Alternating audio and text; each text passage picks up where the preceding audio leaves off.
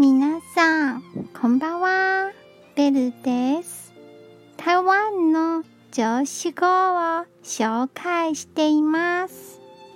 今日の言葉はこちらです。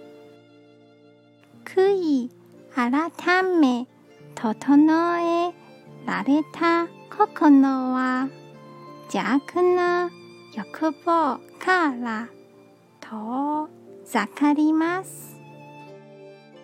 今日も一日お疲れ様でした。ゆっくりお休みくださいね。